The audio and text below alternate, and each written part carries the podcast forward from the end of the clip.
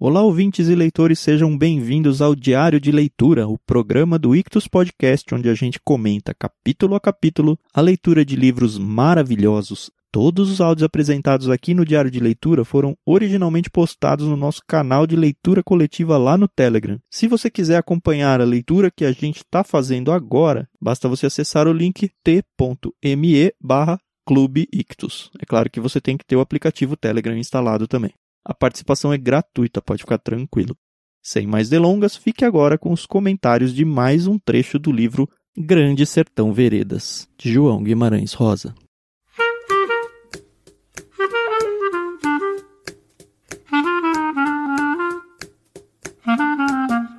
Bom dia, Carol, tudo bem? Bom dia, Thiago, tudo bem, você? Tudo na paz. Hoje a gente tá na 161, né? Isso, 161 a 181. Tá andando, tá andando bonito. Eu tive que voltar um pouquinho porque a história tava tão legal e eu falei, ah, não tô entendendo muita coisa aqui. É, não, tem que voltar pelo menos na 159 ali pra metade dela, né? É, mas foi bem legal. Na real, a gente tinha parado aonde? Nós tínhamos parado na parte em que eles tinham acabado aquela grande batalha.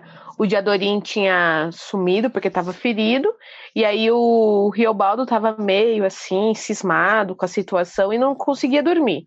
Aí esse Joé Bexiguento começou a puxar papo com ele, ele ficou meio assim, mas a gente viu que foi uma coisa até bem inocente, né? Ele só queria conversar mesmo, né? Uhum. Ele até conta um caos aí de uma senhorinha, né, que ficou viúva e queria se confessar de dois em dois dias. E o padre, que também não era lá essas coisas, ficava meio chateado quando ela chegava pra para se confessar. Por que, que o padre não era lá essas coisas? Não, pelo amor de Deus, gente. Se ele é celibatário e ele tem uma esposa e três filhos.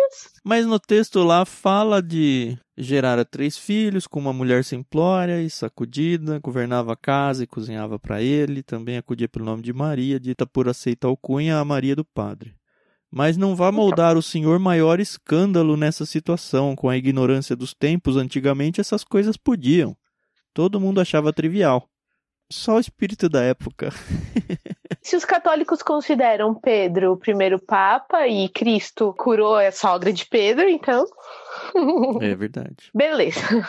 A gente tá falando sem nenhuma informação nem nada, hein? Porque provavelmente esse celibatário entrou em algum concílio lá pra frente na história, o celibato. É, gente, somos muito leigos nesse assunto, É, tá? por Nos favor, perdoem. não, não fiquem chateados com a gente, porque a gente tá falando É. sem causa aqui. Verdade. Mas vamos então à história. Eu acho muito muito legal essas narrativas que o Riobaldo ele coloca, que não necessariamente ele viveu, né, passou com ele, mas ele ouviu falar. E vamos combinar que senhora memória esse cara tem, né? É, porque a gente lê dois capítulos já perde todos os detalhes do passado, mas é a vida dele também, né? As coisas foram acontecendo devagarzinho, a gente lembra das coisas, Carol. Mas os diálogos nas suas perfeições e no canto dos pássaros e em que horas aconteceu. Eu sei que tem algumas memórias que ficam extremamente marcadas na nossa vida que a gente lembra detalhes, né? Uhum. Mas tirando o, o livro O Peregrino, que eu brinco que o, o John Bunyan tinha uma senhora de uma memória porque foi um sonho e ele escreveu um livro, Hum. esse Riobaldo aqui tá de parabéns, viu? Tem um trechinho que o Riobaldo ele vai perguntar, eu acho que é pro próprio Joey Bexiguento lá. Ele quer perguntar sobre o Diadorim, né? Mas ele fica meio com receio, porque Isso. eu não sei, ele tem meio que vergonha da proximidade deles. Eu não entendo muito bem isso, mas talvez pegasse mal ter dois jagunços muito próximos, ou as pessoas iam tirar sal, eu não sei qual é o medo dele. Mas ele tem É. uma certa preocupação nesse ponto, e aí ele pergunta sobre o Garanço. Tinha perguntado pelo Garanço só pra perguntar por Diadorim, digo, o Reinaldo. Mas outra coragem eu não tive, aí ele nem pergunta sobre o Diadorim. Esse capítulo ele tem muita discussão sobre a questão de Deus, né? Se Deus realmente fica É. perto dos jagunços, porque, enfim, ele sabe que os jagunços não têm a melhor das éticas. Uhum. E ele fala que não, não fica. É, como é que pode ser? A gente é jagunço, a gente mata a gente. E aí o outro responde pra ele: Uai, nós vive. E aí é, é verdade. É. Sabe o que eu acho interessante? Hum. Esse sentimento cristão, quando eu digo cristão, é porque eles acreditam em Deus, em Cristo, enfim, no sentido de que existiram e Né? Você tá entendendo o que eu tô falando, né? Uhum. E não a religião, mas a religiosidade que eles têm, né? Então, eles temem o capeta, né? Tanto que eles até quando fala a primeira vez lá do Hermógenes, fala que ele fez um pacto e por isso que ele é um homem muito mau e que Sim. é difícil de matar. Então, e você vê durante toda a narrativa que o Riobaldo ele tem essa preocupação, né?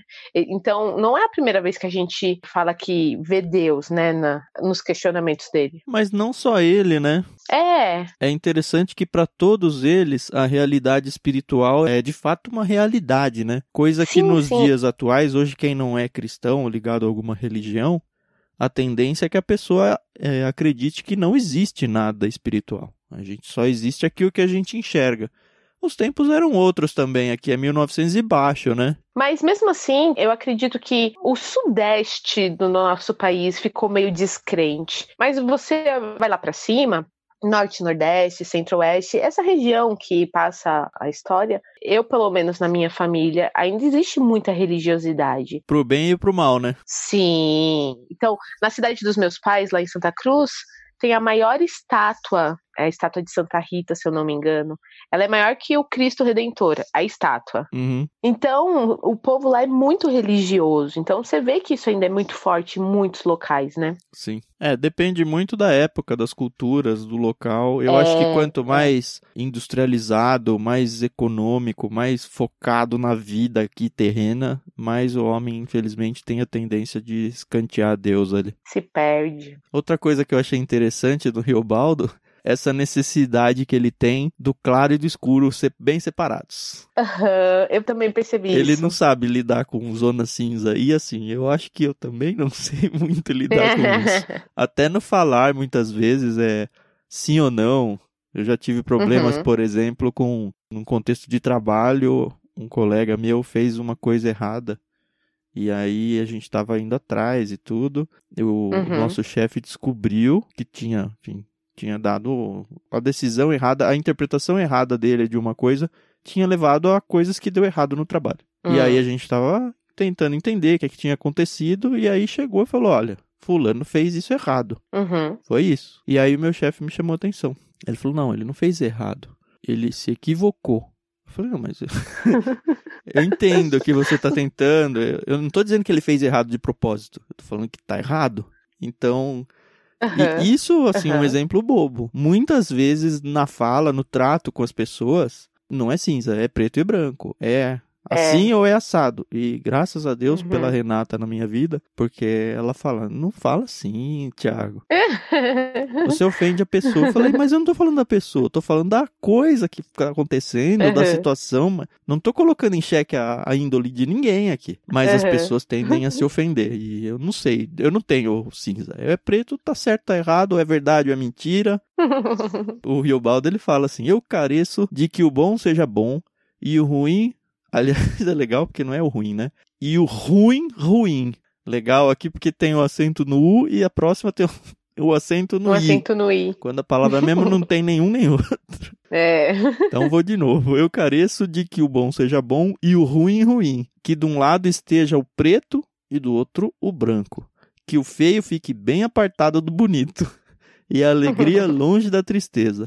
Quero os todos pastos demarcados como é que eu posso com esse mundo? é. é isso aí, o Ribaldo, eu falo isso aí mesmo. Como é que eu posso com esse mundo? Ai, ai. E assim, achei engraçado que eles estão conversando, né? O, o Bexiguento e ele, e aí de repente eles ouvem um, um pessoal se aproximando, né? Que era uma outra galera do, do, do bando deles, né? Uhum. Se eu não me engano, era o Titão Passos, não era? Não lembro agora se era o Titão ou se era um outro. E aí eu sei que. Eh, porque o Hermógenes tinha dividido eles em vários grupos, né? Ele tá preocupado porque o pessoal começou a voltar pro acampamento, né? Onde eles tinham que se encontrar. O Diadorim não volta, mas o Riobaldo também está preocupado com o Zé Bebelo. Ele até pergunta: vocês mataram o Zé Bebelo? Com medo que ele chegue, né? Pra se vingar, né? É, mas ele ainda fala que ele gosta do Zé Bebelo. Uhum. Então eu acho que ele fica nessa. Eu tenho que matar os homens do Zé Bebelo, mas não necessariamente o Zé Bebelo. Aí até o, o rapaz que volta, o Titão Passos, fala: Não, eu tenho certeza que o Zé Bebelo tava lá atacando meus homens. É o PASP, não é o. Não é o Titão Passos, né? É o PASP. O Isso. PASP que chega com o Titão Passos, agora vinha trazer notícias. De... Ah, é o grupo dele. Ele tinha formado para Esparrela com o Titão Passos, agora vinham trazer notícias dele, seguido. É, provavelmente ele estava junto, mas ele tá conversando com o PASP. Com o PASP. E aí ele pergunta do Diadorim, e aí ele fala: olha, o Diadorim passou por mim num cavalo e mandou um recado para você, Riobaldo. Ele falou: ó, eu volto daqui a alguns dias, vou resolver um negócio. Que foi bem estranho, né? Foi muito estranho. E aí o Riobaldo fica todo chateado. Poxa, quer dizer que ele desertou sem mim? Eu até entendo o Riobaldo, porque o Riobaldo tinha uns dias antes falado, vamos fugir. É, É, ele tá tentando desertar, ou tentando se convencer a desertar há bastante tempo. E é o Diadorim é o único confidente dele no contexto aí. E ele ficou tão mal, tão chateado com a situação, que ele foi dormir e tiveram que acordar ele com água, porque achavam que ele tava doente, né? Uhum. E ele estava mesmo, né? É, ele mais adiante ele fica meio amarelo e tudo, né? Ele teve uma febre de estupor, sei lá, uma coisa assim. Aí ele fica lá contando os dias, né? Tanto que ele fala: dias que Isso. marquei foram 11, certo que a guerra ia indo. Então lembra que lá no começo eles tinham vários grupos separados que o Hermógenes tinha separado e cada hora Uhum. chegava um grupo de pessoas. Aos poucos eles vão descobrindo que eles estão vencendo as guerras. Mas no fim Sim. do trecho de hoje a gente vai falar um pouquinho sobre isso. Mas É. eles estão indo e nada, nada do Diadorim não se sabe. Só sabe que ele foi embora lá. Nem se sabe se ele desertou de verdade, né? Porque ele não falou É. isso. Isso é conclusão Exato. do próprio Riobaldo. E aí ele tá com muita raiva, mas ele ainda fala: eu tô com uma raiva falsa pela falta que o Diadorim fazia pra ele, né? Uhum. E aí é onde ele começa a ficar meio mal, é, começa a ter uns pensamentos estranhos tal. E aí eu achei interessante que aparece um outro homem, não é? É como se fosse um, um outro braço direito, esquerdo, sei lá, do Joca Ramiro. Não é o Antenor o nome dele? Ah, não. O Antenor foi aquele cara que tinha achado que o Joca Ramiro tinha desistido da jagunçagem. E ele começou a pensar: não, será que o Antenor não tá com a razão? Porque Tá o Joca certo, Ramiro é. sumiu de verdade. Inclusive, a gente começa a pensar, né? Cadê esse bendito desse Joca Ramiro? Porque a única vez que a gente viu o, o Joca Ramiro vivo e atuante foi na fazenda do Celorico Mendes, né? E lá no começo, que é o futuro da história, né? É, na verdade é o passado, porque no quando eles estão, sei lá, ai, é que é muito complicado. Quando ele era jovem, que ele ainda não era jagunço, na fazenda do, do padrinho dele. No início do livro que ele fala, o Joca Ramiro já tá morto. Ah, é. Quem, quem morre é o outro lá. É o É o Medeiro Vaz. Medeiro Vaz. Tô confundindo, é verdade. Tá vendo? Olha quanta, quantas situações que a gente tem que lembrar, né? E aí vai passando os dias, tal, né? Eles estão estão ali naquela situação, mas eles não lutam novamente, pelo menos por enquanto, né? Não, até teve, né? Nesses 11 dias ele fala: certo que a guerra ia indo, demos um tiroteio mediano, uma escaramuchinha e um meio combate. Que isso merece que se conte? Então tem umas batalhas que ele. Ah, isso aí faz parte da vida mesmo e, e segue. É, já que já estamos aqui na chuva, né? Um pouquinho mais pra frente o Hermógenes chama ele de novo, dá uma elogiada Uhum. e ele é muito Uhum. esperto, ele já, já vai me pedir alguma coisa, já sei lá. Mas na real o que ele tava tentando fazer aqui era meio que chamar o Riobaldo pra ficar do lado dele, pra quando ele começasse a, deixa eu pegar o texto certo aqui. Ele falando: "E foi que não errei" na sensação de que ele ia pedir alguma coisa. O que Hermógenes queria me prometer era que em breve iam estar acabados aqueles riscos de trabalho e combate, com liquidados os bebelos, e então a gente ficava livre para lidar melhormente, atacando bons lugares, em serviço para chefes políticos, e que nessa ocasião ele queria me escolher para comandar uma parte dos seus, por ser isso de minha rija competência, cabo de turma. É interessante a resposta do Riobaldo aqui. Primeiro ele fala que não quer, e segundo, Uhum. ele deixa uma deixa. Deixa uma deixa. Eu aproveitei para dar uma deixa. Joca Ramiro, eu disse. Meio que. Ô Hermógenes, você não tá esquecendo que você tem um chefe, não? Você tá tendo planos aí lá pra frente e o Joca Ramiro, onde é que fica nisso tudo aí?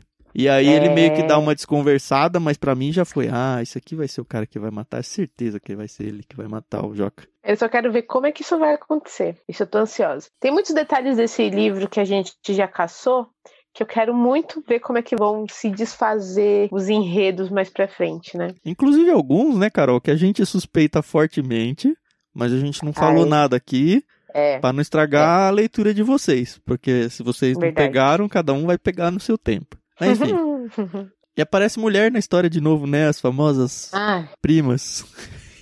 que saco isso. É, Eu sei que faz parte, né, da, da situação e não, não vou me iludir, isso aqui não é um romance amoroso, né? É um romance porque é uma novela, né? Ah, tal. era um monte de Mas- homem andando no meio do sertão. Uma hora eles têm as necessidades sexuais deles, não tem jeito. E aí eles estão lá Pois é. parados, esperando chegar o grupo.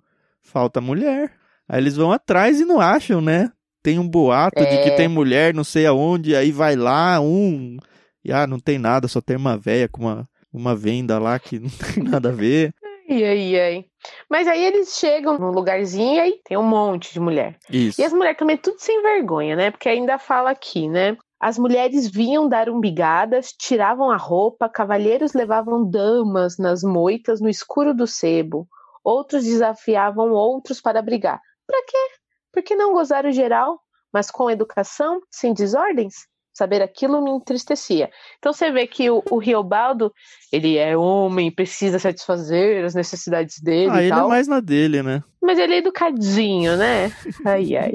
Eu não me conformo com isso, né? Mas tá bom. Você é mulher, Carol. Pois é. bom, aí a gente vê que o PASP, que ele começa a ficar doente, né? O PASP não. O Riobaldo adoece e o PASP começa a cozinhar alguns chás pra ele, né? Pra ver se ele melhorava, né? Uhum. Então tem o de Marcelo, o de erva doce, o de Losna. E eu acho engraçado que tem muita gente que acha que chá resolve tudo, né? Ainda, né? Ainda. Isso. Ah, mas mal não faz, né? Depende do chá, mas mal não Não. faz. Um carinho, né? É. Aí o que acontece? Quem volta? Ah, não, antes de ele voltar, deixa eu só, só mencionar uma coisa que achei bem legal aqui. O mau humor matinal do senhor Riobaldo. É muito engraçado essa parte. Ele começa a reclamar que de repente ele começou a ficar bravo. Todo mundo ele ficava bravo. Ele conseguia só pensar na pessoa e a braveza dele mudava de foco para aquela pessoa. Ai, e aí foi gente. então que eu acertei com a verdade fiel, que aquela raiva estava em mim, produzida, Uhum. era minha, sem outro dono.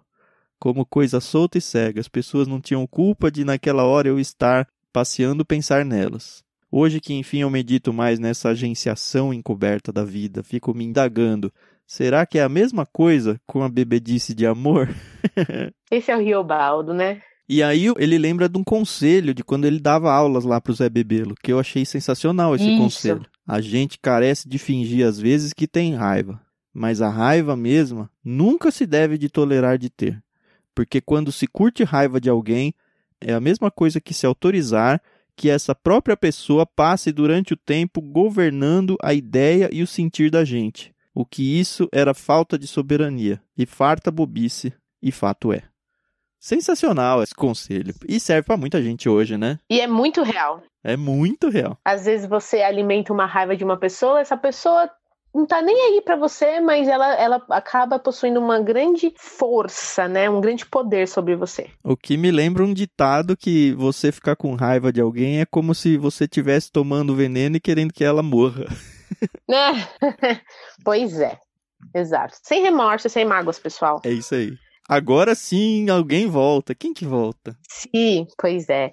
Ele tava lá, o Riobaldo pensando, né, tal. E de repente ele escuta um, um fife de um pássaro. Sabiá ou saci. De repente, dei fé e avistei. Era Diadorim chegando. Ele já parava perto de mim. E aí, o Diadorim chega numa boa. Como você tem passado, Riobaldo? Tá contente por me ver? Esse é um debochado. E o Riobaldo fica naquela, vou correndo atrás, abraçar ou não, porque aí eu vou dizer que eu tava com saudade, ou também eu, eu tenho que estar bravo com ele, e aí como é que fica essa minha braveza, porque ele me abandonou e eu não posso dar, É. dar indícios de que eu tô muito feliz aqui com ele. É muito engraçado. Parece muito mulher isso aqui, viu? É. Reação de mulher aí do? Rio Baldo, é. Pois é. Eu acho que mais que reação de mulher, é reação de apaixonado. E aí o Riobaldo ainda fala assim: Ah, pois, por onde andou, se mal pergunto? E aí o, o Diadorim fala: Ah, eu me machuquei, tava resolvendo os negócios. E aí o Riobaldo fica bravo. Então por que você não veio pra cá ficar com, com a gente aqui? A gente podia cuidar de você? Não, você tem que se meter aí no. Tem mó DR, né? É, doente não foge pra um recanto no mato solitário. Consigo, feito bicho faz. Aquilo podia não ser verdade. Afiguro. Aí bem que criei suspeitas, onde Diadorim não teria andado ido, e que feia ação para aprontar com parte na fingida história. Na real, antes ele fala que ele acha que o Diadorim tinha ido junto com o, o Joca Ramiro. Então, aí aqui, enquanto eles estão aí se brigando e se ajeitando, aparece um outro cara chamado João Goanhá, que era um testa-chefe. É esse cara que eu tava falando. Uhum, Esse João Go ai, Goanhá. Esse cabra aí. uhum. Ele começa também a falar, né, das coisas, fala do Zé Bebelo, e aqui é onde que ele fala que o Zé Bebelo enfrentou ele sim, mas que ele não não tinha morrido, né, tal. Aí aparece um outro cara, o Sou Candelário, aí você vê que o pessoal começa a voltar mesmo, aparece o Fafafá. Isso. E esse Sou Candelário aí é o cara, né? É, ele ainda fala assim, Sou Candelário, esse era alto, trigueiro azul, quase preto, com bigode amarelecido, homem forçoso, homem de fúria, mandou o que mandava. Depois então que relatam essa chegada soberana aí do Sou Candelário, ele conta o caso de um preso. Ele falando pro doutor, né? Ah, mas o que eu antes não contei, o do preso. E meio que lembrei de uma história aqui que eu tava esquecendo de contar pra você. E aí, enfim, Aham. eles pararam num lugar lá, fizeram uma tocaia meio que numa fazendinha ou alguma coisa assim. Chegou um Aham. pessoal do Zé Bebelo, e aí rolou uma guerra e tal, e aí meio que ficou preso dentro da fazendinha um jovem do bando do Zé Bebelo, um rapaz ainda, novinho. Isso. E aí fica, e agora? O que a gente faz com ele? Porque o cara não morreu na guerra. É. Não podemos soltar o cara. Porque ele vai voltar e vai levar notícias e vai contar como que a gente tá e tal. Mas também vamos matar o cara sem motivo nenhum aqui. O cara tá bem, não tá nem machucado. Então, o Riobaldo acha que prenderam ele, porque só aparece o rapaz preso, e ele falou: Vixe, o Hermógenes vai torturar esse cara. Trouxeram pro Hermógenes, né? Uhum. E ele fala: Ah, eu nem vou fazer amizade com o rapaz pra não, não me apegar a ele, né? Isso. Mas aí acontece uma coisa surpreendente. O Sou Candelário, que É. tinha dominado ali a liderança, pelo menos por um breve período ali, Aham. Na real, primeiro acontece um negócio bem legal, né? Que separam dois caras aqui que eram conhecidos por ser super brutos, super violentos. Eles passam os dois com uma faca do lado do Riobaldo. E aí o Riobaldo Aham. fica aí, eles que vão matar, né? Aí ele fica ruim, ele começa até a ficar meio zoado. Mas no fim o que acontece é que o... quando eles levantam o acampamento, vamos embora, a gente tem que ir embora. De repente ele vê o jovem num cavalo indo embora junto com eles. Ele fala, ah, o que que aconteceu? Não, ele é baiano, pra Bahia volta. Vamos levar mais adiante pra se soltar pra lá. Me alegrei de estrelas. O Riobaldo fica mal feliz. E aí o cara É. foi solto por causa do Sou Candelário, que realmente parece uma pessoa de bastante ética, apesar da firmeza de liderança dele. É, o que eu achei interessante é que aí eles descobrem que o Zé Bebelo pegou um grupo cheio de armamentos e animais. Eles conseguem interceptar, né, essa, É, é desse grupo aí, né? Isso, e aí eles pegam esses animais, né? Tanto que o Reobaldo fala: ah, agora sim, Uhum. vou poder andar a cavalo, não vou ter que ficar andando a pé. Ele gosta, né? Ele gosta da vida mansa, né? A vida mansa, cara, andar no sertão. Escolhas, Thiago, escolhas. tá, eles estão ali. Eu não entendo. Eles não têm um mapa que guia eles, ou eles não têm um plano. Ó, a gente vai pra tal lugar. Eles deixam a vida me levar, a É, os vida leva planos eu, vão né? seguindo conforme os dias vão andando. Eles conhecem muito bem a geografia, tanto que o, o Riobaldo é contratado Sim. pelo Zé Bebelo pra ensinar geografia também. Exato. Tanto que na, naquela, naquela parte quando aparece a Ana dos Usa, que ela fala, ah, vocês vão pra tal lugar. Ele fica, não, mas lá é, é deserto. Uhum. A gente tá indo pra não sei aonde. Então, realmente, eles conhecem É, bastante. eles não estão perdidos não andando a esmo, né? É, e o Google Maps ainda tava longe de ser inventado, né? A gente que ficou muito preguiçoso, né? Pois é. Hoje em dia a gente depende super do, G Oh, eu do lembro GPS. de dirigir com um guia quatro rodas impresso no carro. Acho que ainda tenho ele no carro. Eu nem sei o que é isso. De verdade, porque eu tenho carta sei lá, 10 anos. Era então um, eu realmente era um GPS em livro. Você comprava um mapa da cidade inteira com um super índice Caramba. sensacional. Você falava, eu quero chegar em tal lugar. Aí antes de sair, você Nossa. gastava os seus 10, 15 minutos pensando na rota. E aí você tinha o seu copiloto, que era o seu navegador no carro, que falava, ah, vai aqui, vai ali. Era uma beleza. Você tava ferrada comigo, hein? Porque eu entro no carro e eu durmo, gente. É. Não tem jeito. Aí eu passei uns perrengues com a Renata. A Renata é muito perdida. Ela não dorme, mas ela é muito perdida. É inventar o Google. Maps e. Eu guardo ele porque algum dia, se eu gostou. tiver em apuros, é, não tiver internet, né? não vou usar nada. Eu só carrego o peso à toa em casa. E tem um dele e tem um guia de rodovias também. Que Nossa. pensa, como é que você vai pra uma cidade que você nunca foi sem um GPS? Então, não vai, né? Vai com o guia quatro rodas de rodovias. Como que não? Pois é. Bom, voltando aqui, a gente vê que o cavalo do Riobaldo, ele dá meio que, sei lá, uma revoltada, né? Ele fala: Meu cavalo filosofou, refugou baixo e refugou alto. Então deve ter trotado, né? Sei lá.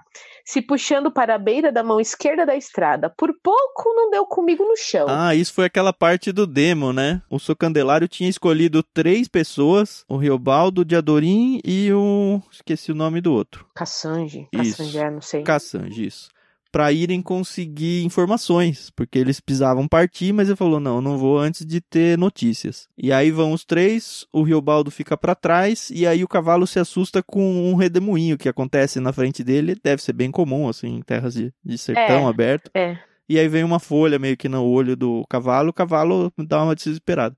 E ele dá uma filosofada e conversa um pouco com a gente, achando que o demo mora nos redemoinhos. É legal essa parte. É legal, é muito bacana. Eles ficam um dia sem notícia, e até o Riobaldo fala, mas como é que a gente vai conseguir notícia que não tem ninguém nesse lugar que a gente veio aqui?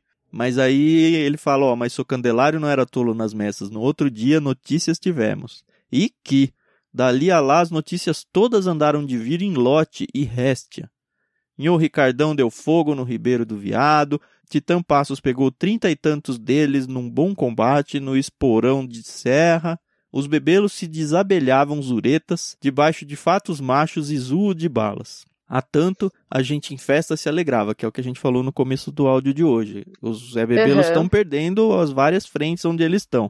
Seu Hermógenes passou, obra de seis léguas, vai dar combate. Isso. Ele saiu lá, então na verdade ele foi Tava em outro pra uma bando outra lá. batalha, né? É. E aí, quem que eles veem vindo lá longe? Quase Jesus Cristo a coisa aqui, né? Causa um Eu alvoroço. fiquei pensando, nossa. É a volta de Cristo em Jerusalém, a coisa aqui. Impressionante. E aí eles falam: Joca Ramiro, Joca Ramiro tá vindo, e começa uma gritaiada lá. O seu candelário pulou em cela, assim como ele sempre era, mola de aço. Deu um galope em encontro. Nós todos de começo ficamos atarantados. Vi um sol de alegria tanta nos olhos de Diadorim, até me apoquentou. Eu tinha ciúme. E aí o Diadorim fala: Riobaldo, tu vai ver como ele é. Eu falei, gente, o homem deve ser um homem, né? Deve ser quase o Rodrigo Hilbert, né? Mas ele era o pai do Diadorim, não é? Sei lá, gente. Isso aí que nunca ficou muito claro, né? A princípio ele é o pai, eu ainda acredito nisso. No começo É, também, ficou mas- muito claro que ele era o pai dele. Uhum. Mas vamos Bom, lá. no começo, como. Muitas coisas ficaram claras que agora estão escuras. Isso aí, zonas cinzas são horrorosas. É. Enfim, o Joca Ramiro vem ao encontro deles. E aí, cadê a narração de como ele era? Era ele num cavalo branco, cavalo que me olha de todos os altos, numa cela bordada de jequié, em lavores de preto e branco, as rédeas bonitas, grossas, não sei de que trançado. E ele era um homem de largos ombros, a cara grande, corada muito, aqueles olhos. Como é que eu vou dizer ao senhor? Os cabelos pretos anelados? O chapéu bonito? Ele era um homem, liso, bonito. Nem tinha mais outras coisas em que se reparar. A gente olhava sem pousar os olhos, a gente tinha até medo de que, com tanta aspereza da vida do sertão, machucasse aquele homem maior, ferisse, cortasse. E quando ele saía, o que ficava mais na gente, como agrado em lembrança, era a voz. Uma voz sem pingo de dúvida, nem tristeza, uma voz que continuava. Que presença sensacional. É, esse devia, né, ser assim. Uhum. E já tinha meio que uma prévia disso com a chegada do Sou Candelário, né, que foi mais, assim, foi um tanto retumbante, mas essa aqui supera muito. Eu gosto que o Guimarães Rosa, ele gosta de dar essa narrativa, né? Então, desde o Zé Bebelo, que era um homem baixo e gesticulava e se vestia bem, até o Hermógenes, que tinha um pé cheio de frieira, e ele faz a gente ter repulsa e ter admiração, né, pelos personagens. Isso. Eu achei isso bem legal. E aí o Diadorim se aproxima do Joca Ramiro com lágrimas nos olhos, pega a mão dele, dá um beijo, né? E o Joca Ramiro fica olhando assim, né? Ele fala docemente achável, com um calor diferente de amizade. Onde a tá isso aí, Carol? que ele gostou. Tiago, eu li um a mais. Li um a mais, Carol. Eu que fiz isso eu agora. Eu parei aí, Eita, eu falei, pronto. Então, olha, isso aí é o começo de amanhã, hein? Então, corta essa parte. Não vou cortar nada. Poxa vida, desculpa, pessoal. Eu me empolguei hoje na leitura. Então, amanhã a gente retoma. Mas assim, voltando nessa característica, é bonito de ver o Guimarães Rosa fazendo isso, mas a gente consegue ter esse tipo de experiência na nossa vida mesmo. Tem pessoas que marcam a gente quando a gente conhece, a gente não, uhum. talvez não consiga dizer em palavras tão bonitas assim, mas eu pelo menos tenho muito esse negócio de ver uma pessoa, mesmo que eu não conheça, ver ela meio de longe assim, e já meio que desenhar como é essa pessoa, uhum. tanto pro bem quanto pro mal. E a gente já faz os nossos preconceitos mesmo de, ah, essa pessoa é parva, essa pessoa é boba, essa pessoa, não, essa pessoa é importante, essa pessoa tem que tomar cuidado. É. E tudo mais, a gente tem meio que esse senso mesmo. Eu acho bem legal mesmo, porque é isso, são os preconceitos que a gente tem antes de conhecer um, uma pessoa a fundo, né? Uhum. E a gente vai apurando essa sensação aí, viu? No começo a gente erra muito, mas com o tempo a gente vai vendo que Olha, bem que eu tinha sacado que isso aqui ia dar nisso, sabe? Mãe é muito assim, né? Mãe é. olha e vira e fala assim: gostei dele não. Gostei desse aí não, viu? Toma cuidado. Você conheceu o Fernando bem novinha, né? eu tinha nove meses quando eu conheci o Fernando. Eu nem lembro disso, obviamente. E sua mãe já gostou disso, né? Ah, sim. Mas o engraçado é que éramos eu, minha irmã gêmea e o Fernando. Nós três crescemos juntos, né? Então, a minha mãe tinha o Fernando mesmo como filho, né? Uhum. A Carol já casou prometida já, né? Já arranjou o casamento antes de dar puberdade. Verdade. Apesar de que a gente só começou a namorar depois dos 18, porque a gente era muito amigo. Aí, prova de que amizade entre homem e mulher pode funcionar, hein? Sim. Ah, eu e o Thiago somos amigos, pessoal. Mas a gente já tá casado, né, Carol? Tem gente que diz que homem e mulher solteiro não pode ser amigo. É uma grande bobagem, né? Se bem que o seu C.S. Lewis fala um pouco sobre isso em Quatro Amores, né? É a parte bem legal do livro. Mas divagamos. Estamos agindo como Riobaldo. Isso aí. Chega por hoje, até amanhã então. Amanhã, páginas 182 para nós mortais. A Carol já vai começar na 183, né? até a 202. Isso aí, pessoal. E chegando ao finzinho da semana, né? É. Tem um descansinho aí no final de semana e metade do livro, né? É isso aí. Beleza, então até amanhã. Até amanhã, pessoal.